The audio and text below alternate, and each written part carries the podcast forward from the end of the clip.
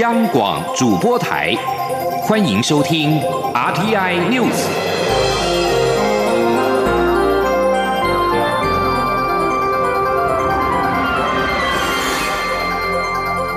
听众朋友您好，欢迎收听这节央广主播台提供给您的 RT News，我是张顺祥。首先把新闻焦点关注到是立法院的内政委员会，今天邀请中选会、内政部、陆委会、国安局等十个部会，针对境外势力对台湾大选的干预以及防治作为进行报告。法务部的报告表示，境外势力借选的样态一共有金元，引导媒体配合统战的政策，利诱特定人士搜集资讯，落地招待和透过地下通汇汇入现金等。陆委会表示，中共介入台湾民主机制是国际社会公认的事实，将加强审核中国人士来台案件。记者王维婷的采访报道。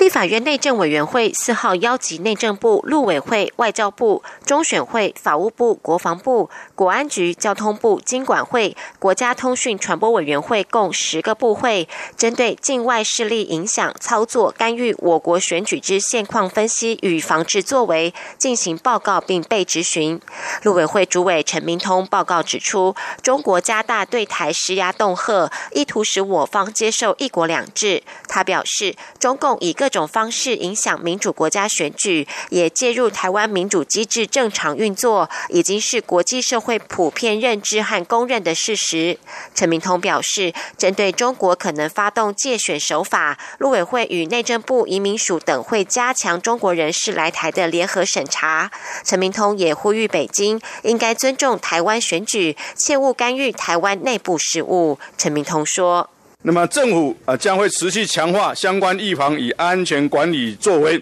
以确保明年总统、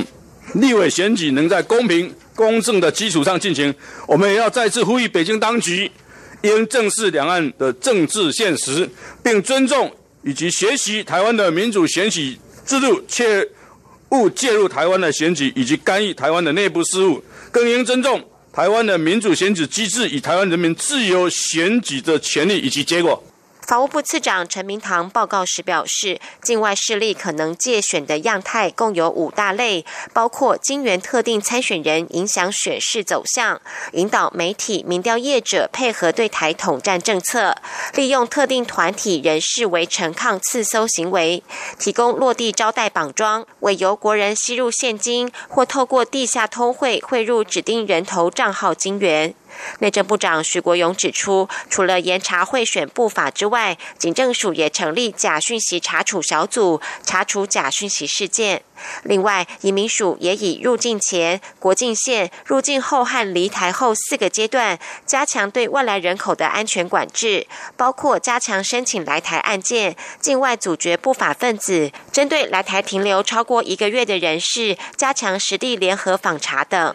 国安局副局长胡慕元报告指出，国安机关将持续加强搜研影响选举安全情报，注意境外势力影响台湾选举等涉及选举安全。社会安定等情势，并依法查处。外交部也说，会持续与理念相近的合作伙伴及区域内国家紧密合作，并与相关部会协调应应。中央广播电台记者王威婷采访报道。媒体报道，负责国民党总统候选人韩国瑜维安的国安局特勤中心的汪姓中校，曾经涉入私烟案，遭到质疑是为了搜集韩阵营的情资。国安局的副局长胡慕元今天表示，该人员参加特勤甄选测试合格，现在是在加强编组，并不是在基本编组，在警力调度不够时随时支援。记者郑玲的报道。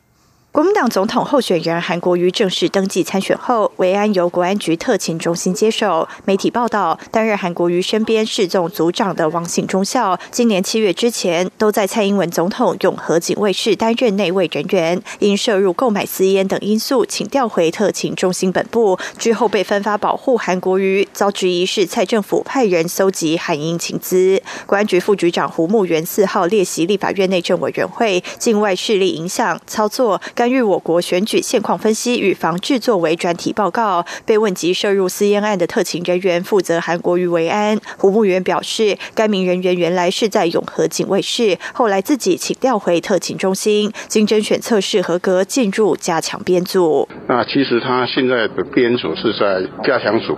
不是在他们原来的基本编组，所以是加强组就是随时在支援其这三个基本编组，如果警力调度有呃不够的时候，他随时去支援这样。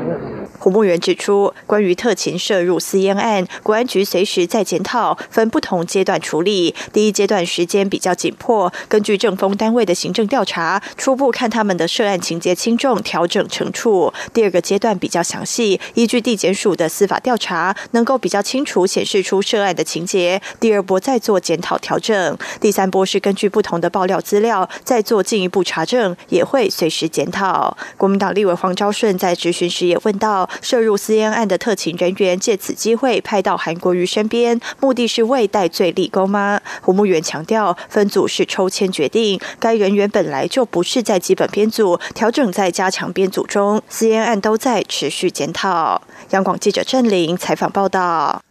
财经焦点：台湾的国产车业者在进口车大军的压境之下，面临寒冬。九项汽车关键零组件进口降税，拼立法院这个会期过关。今天在立法院的财政委员会先闯头关。根据财政部的估算，汽车零组件降税的税损新台币十三亿多，但由于同步提升国产车的竞争力，最后税收反而会净增加两百万。财政部长苏建荣也表示，降税所带来的利益，车厂应该要回馈给消费者跟员工。请记者陈立信宏报道。国产车市占率衰退，今年八月首次低于进口车。经济部建议应调降汽车关键零组件进口关税，以提高国产车的竞争力。原本预期法案可能来不及于本会期完成三读，但国产车业者四处陈情，立法院财政委员会排入议程，并于四号进行审查。根据财政部和经济部的报告，国内汽车产业链庞大，二零一八年总产值达到新台币六千亿。直接雇佣劳工人数达十万人，相关产业就业总人口更高达三十万人。尽管台湾国内汽车内销市场每年约四十四万辆，但近年受到民众对车型喜好的快速转变，使得国产车市占率连年下滑，由二零一零年的百分之七十七下滑至去年的百分之五十四点七。今年八月市占率更跌破五成，只有百分之四十五点三。是史上首见国产车实占低于进口车的情况。经济部次长王美华说：“这十年来，呃，欧元跟日元都大幅的贬值，那所以就让他们的竞争力也变增加了。那再来就是国际的这些车厂，它变化很快，所以它会不同的呃市场，它就会有新款会销售到那个地方去。那这个都是啊我们国产车的压力。”根据财政部的税收支出评估，九项汽车关键零组件进口降税，税收损失共新台币十三点二六亿。但降税后也带动上游供应链以及下游销售与维修服务发展，税收又可以增加新台币十三点二八亿，因此税收净增加新台币两百万。财政部长苏建荣也表示，降税所带来的利益，车厂应要回馈消费者和员工。苏建荣说。就是说，这九项里面大概是主要是国内没有产制的部分，特别是像引擎啊，是国内没有产制的部分啊，所以，所以当然啊，对这个制造业者，这个汽车制造业者啊，就是进口国产车的业者来讲，啊，当然可以降低它的，如果说能够调降，当然降低它的成本啊，但是我们还是啊一个原则，希望这个。成本的调降也能让消费者获益啊，不是只有留在车厂。对于车厂是否会将降税利多予以回馈，经济部次长王美花表示，之前有搜集厂商的意见，厂商回应是会有配套措施。毕竟，如果车厂愿意适度回馈给消费者，也能够增加消费者的购买诱因。中央广播电台记者陈玲信报道。环保能源议题，地球公民基金会今天表示，能源转型其实是处理气候变迁最核心的问题。虽然政府过去三年成果值得肯定，但仍不足以回应国际的减碳责任。因此，地球公民基金会建议引进能源税的做法，借此抑制过度的能源需求。同时，也呼吁各政党总统参选人能够具体的提出国家未来的减碳方案。请听记者肖兆平的采访报道。气候变迁议题，各国讨论方兴未艾。地球公民基金会四号也提出看法，他们认为国内主要政党对因应减碳的气候变迁相关政策还不够具体，呼吁应提出二零二零年到二零五零年因应气候变迁的具体执行路径。为此，地球公民基金会进一步提出相关建议，希望各政党参考采用，并回应迫在眉睫的极端气候。个问题，地球公民基金会主任李汉林指出，虽然台湾有二零二五年的电力转型规划，但其实国际已经提出到二零五零年的长期能源转型政策，因此建议下一任总统应有二零二五年到二零五零年的电力与减碳方案。其次是持续要求中南部电厂中小型锅炉更新设备，并制定全国性交通运具电动化。成才能让空污改善效果更为明显。李汉林进一步表示，台湾人均碳排高居全球前二十五名，但能源成本却相对低廉，因此他们主张政府应仿效丹麦、德国引进能源税或碳税，让排碳者负担代价，以协助其他产业调试转型。他说，碳税也不是去剥夺民众哦，不是在针对民众再多扒一层皮，其实。我们都在讨论，就叫做税收中立的概念，就是其实碳税是取之于污染者，但是用之于一般民众。东华大学环境学院教授戴兴盛则以再生能源供给以及用税抑制能源需求成长两大指标来评价国民党跟民进党的能源政策。他认为，国民党是寻求核能复辟，也不见抑制能源需求的主张，所以给了国民党零分的评价。而民进党虽然有再生能源方案，但一样欠缺压抑需求的政策工具，因此给了民进党五十。分的评价，戴兴盛说：“我们希望大家要诚心的来面对一个基本的事实，就是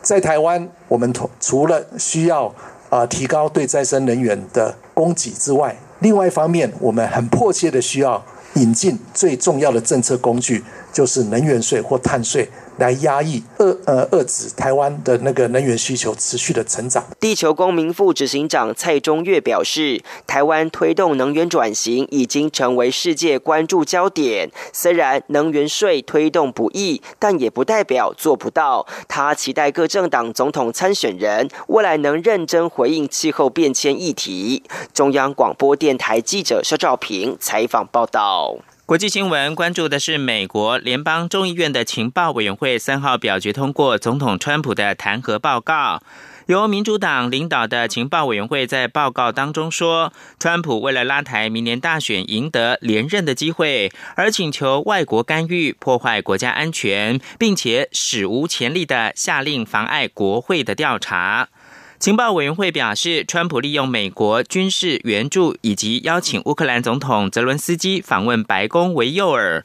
强迫泽伦斯基顺从他的政治要求。民主党也指控川普史无前例的妨碍弹劾调查，包括了断然拒绝让他的高阶顾问提供文件跟证词，阻挡政府官员作证，但没有成功。共和党籍的川普否认做出任何不法的行为，指控弹劾调查是一场骗局。弹劾案之后将由众院的司法委员会接手，委员会将在四号展开听证会。最后看到的是，美国众议院三号以压倒性的表决结果通过了维吾尔法，要求川普政府对中国当局镇压维吾尔穆斯林少数民族，必须要做出强烈的反应。预料这个法案将会进一步升高美国跟中国的紧张关系。不过，在川普签署之前，仍需获得参议院的批准。白宫也还没有透露川普是否会签署或者是否决这个法案。但是，中国外交部今天发表声明，强烈。的反对。发言人华春莹发表声明表示，新疆属于中国内政，呼吁美国修正错误，停止让法案成为正式法律。新闻由张顺祥编播。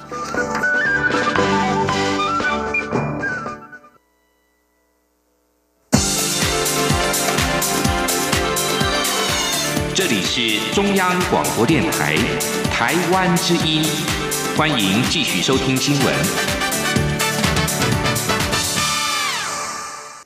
各位好，我是主播王玉伟，欢迎继续收听新闻。财经消息：美国商务部长罗斯三号表示，美国总统川普与中国达成贸易协议的目标没有改变，但是他没有达成协议的时间压力。罗斯也表示，除非有延后的实际理由，诸如谈判获得实质进展，美国将按照计划在十二月十五号对中国货品课征更多关税。川普三号表示，可能要等到明年十一月的美国总统大选之后，才会与美中国达成贸易协议。对此，罗斯三号表示，与中国达成适当的协议，比赶在今年十二月或是明年大选之后更为重要。罗斯在纽约受访时向路透社表示，美中这两个全球最大的经济体仍需就中国购买美国农产品若干结构性问题和执行机制等方面拟定细节，才能够完成临时贸易协议。美银美林预期，两国仍有望在美国大选年达成迷你协议，但由于根本的分歧难解，选后美中贸易战火将会再起。而对于美国总统川普日前表示，美洲贸易协议可能要等到美国大选之后才能签署，为双方贸易战喊停再添不确定性。对此，台北市电脑工会理事长和硕董事长童子贤在今天指出，并不担心明年的景气。除了大家对于贸易战已经逐渐熟悉之外，也期盼明年会出现吸引人的新科技应用，可以带动经济循环。前的央广记者谢嘉欣的采访报道。美国总统川普三号在英国伦敦表示，美国与中国若是要达成贸易协议，可能要等到二零二零年十一月美国总统大选结束后。这番言论引起美股道琼工业指数重挫两百八十点，也让外界对于美中贸易战有望在短期内化解的希望蒙上阴影。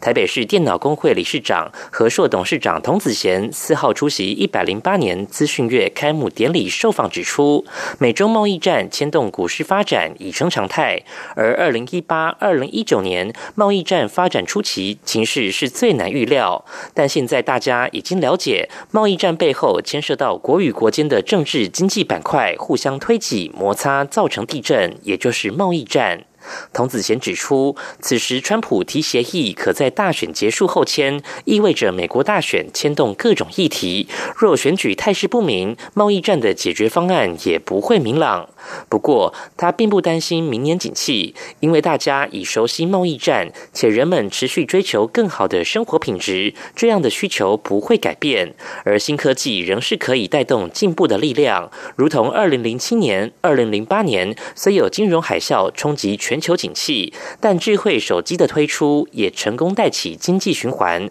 期待二零二零也能有这样的新科技，为沉闷的经济局面带来惊喜。他说：“眼看着可能因为政治力量或全球的板块挤压，造成比较冷的经济态势的时候，有可能有新的 AI、新的五 G、新的 IOT 或者新的这个大数据的发展，让生活在现代文明的消费者觉得非常的好用。那可能是因为这样非常好用，所以你会想要去消费。”非常想要消费，就带动了生产端。好，那这样经济循环就起来了。这其实就是二零零八年的时候的一个例子。至于看好哪些领域可以成为经济领头羊，童子贤笑称自己是工程师，不是魔术师，不会摸水晶球。不过，本次资讯月展出的各项新科技都是期待的领域。中央广播电台记者谢嘉欣采访报道。继续关注的是一起社会消息，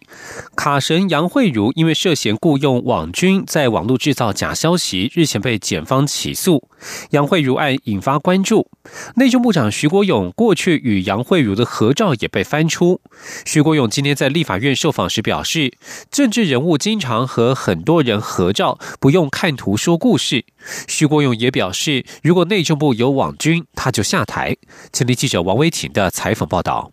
燕子台风去年侵袭日本，驻日代表处饱受抨击。前大阪办事处处长苏启成后来轻生。检方调查后发现，卡神杨慧茹涉嫌雇佣网军在网络上制造假消息，并将杨慧茹等人依法起诉。蓝营要求进一步追查杨慧茹背后有无政府资源介入。内政部长徐国勇四号在立法院内政委员会被问及此事时表示，内政部没有网军，如果有找到网军，他就下台。徐国勇说：“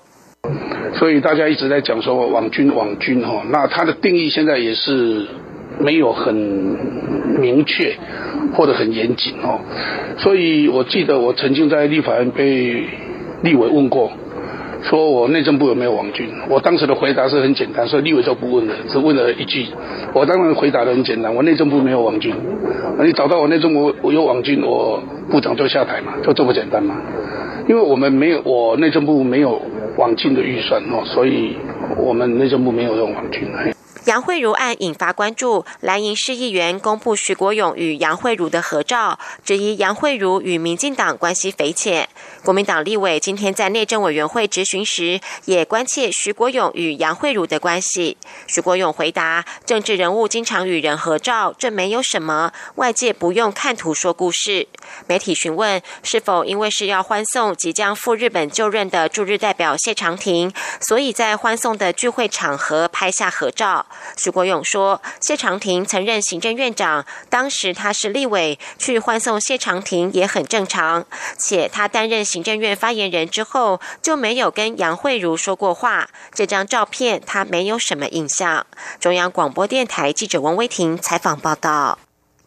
继续关注台湾的观光政策，经济部配合国旅补助发放夜市券，民众反应热烈。行政院今天表示，因为业者和民众反映希望能够延长，行政院长苏贞昌在召开跨部会协调会议之后，在不增加预算的情况之下，夜市券使用期限延长到明年一月底为止。政府之前推出扩大秋冬国旅第二波奖励，自由行旅客只要入住有参与交通部观光局优惠活动的旅宿业者，经济部加法加码发给每房夜市抵用券新台币两百元，自九月十六号起实施。行政院发言人古拉斯尤达嘎在四号表示，经济部已经发出了五百八十五万张的夜市券，原本。预定的使用期限是到今年的十二月底，因为广受民众及摊商欢迎，加上众多业者与消费者要求，因此将使用期限延长到明年一月底，也就是农历春节连假结束之后，以方便民众使用。古拉斯指出，夜市券是政策上路之后，截至十二月二号为止，光使用夜市券消费金额就将近新台币近一亿元。如果加上民众搭配夜市券额外消费的金额，民众在全国夜市消费金额已经达到数亿元之多。而政府的政策也是希望大家能够多看到台湾的美。由交通部公路总局所举办的台湾十大最美景观公路票选活动，历经近一个月的网络票选，结果在全台三十条省道当中，自始至终稳居第一的台六十一线通宵落日大道拿下了三万四千八百三十九票，其次是台六十一线永安渔港。吉贝桥，第三名是台九线台东金轮大桥。公路总局也希望透过这十大景观公路，让台湾之美扬名海外。现在，央望记者吴丽君的采访报道。台湾十大最美景观公路网络票选自十一月六号起跑，截至十二月一号，共吸引了二十一万四千多人投票，并创下百万流量。结果由刚完工不久的西滨公路摘下冠亚军，其中台六十一线通宵落日大道以三万四千多票遥遥领先，台六十一线永安渔港脊背桥则以两万一千多票居次，紧追在后的也是刚。通车的南回公路改善工程，台九线台东金轮大桥拿下一万九千多票，其他第四到十名依序为苏花改台九线百米景观桥、台十四甲合欢山公路、台三线三湾客庄公路、台二线金山石门路段、台二十一新中横塔塔加路段、台二十线甲仙大桥以及台二十六线港仔旭海路段。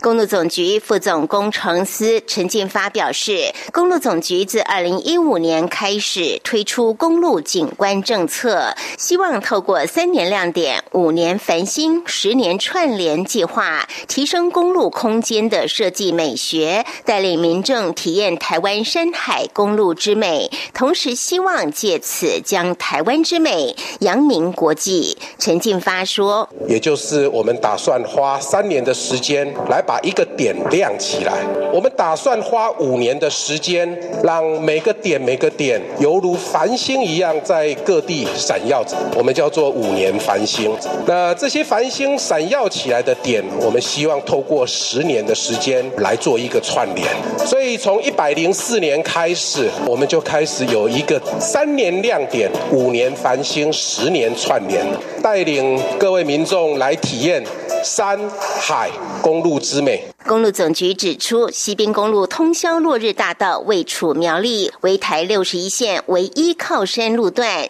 有最美月牙湾公路以及西部太马里之称。台六十一永安渔港脊背桥位在桃园永安渔港，去年才通车，也是全台唯一的客家渔港。不仅拥有光雕夜景、观光鱼市，还可串联新屋绿色隧道、反江老屋群以及一百。五十多年历史的甘泉寺、白沙甲灯塔等等，南回公路台东金轮大桥则拥有无敌太平洋海景以及大武山绝美山景，全台最美车站多良火车站就坐落在此。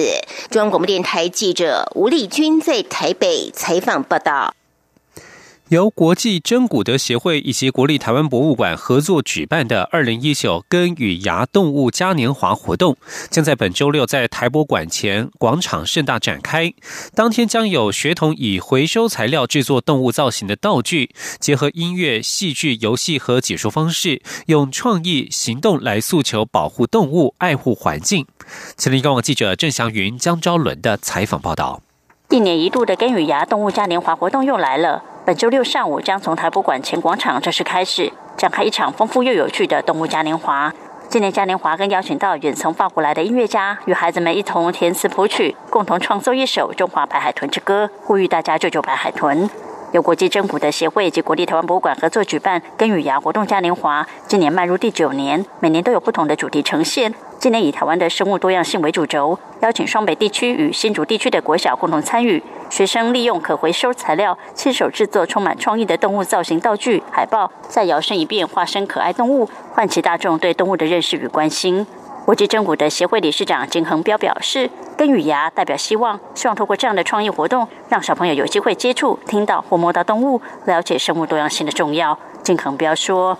只要这个苗、这个种子种下去。”而他们会想到，这个如果老师持续的给他们灌输一些生命的故事，我想他们的苗，他们就会长在他们身上，根会啊长，芽会发，树会长。我觉得非常非常重要。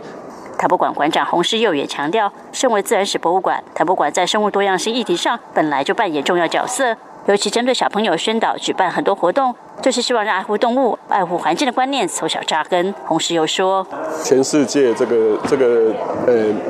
物种的灭绝的速度是非常的快速，那其实主要的根源都是在人类，哦，那所以要从小去教育小朋友们重视生物多样性的这个议题，那才不会把把这个 这个这个祸害永远延续下去。爱护动物从小做起。二零一九根与芽动物嘉年华，家长不妨带着孩子一起参与，让促进永续爱护动物的观念真正落实在生活里。中国电台记者郑祥云、江昭伦台北采访报道。爱护动物之余，也要注意我们的生活的环境。研究人员今天表示，尽管煤炭的消耗量下降，以及一连串国家宣布气候紧急情况，但是天然气的使用量却仍然在增加，导致二零一九年全球碳排放量将达到历史新高。全球碳计划的年度分析报告中指出，今年的二氧化碳排放量。往增长百分之零点六迈进，虽然比往年增长的速度要慢，但仍然与遏制全球暖化所要求的相去甚远。报告作者将碳排成长归因于天然气以及石油使用的强劲成长，抵消了美国与欧洲大幅下降的煤炭使用量。以上新闻由王玉伟编辑播报，谢谢收听。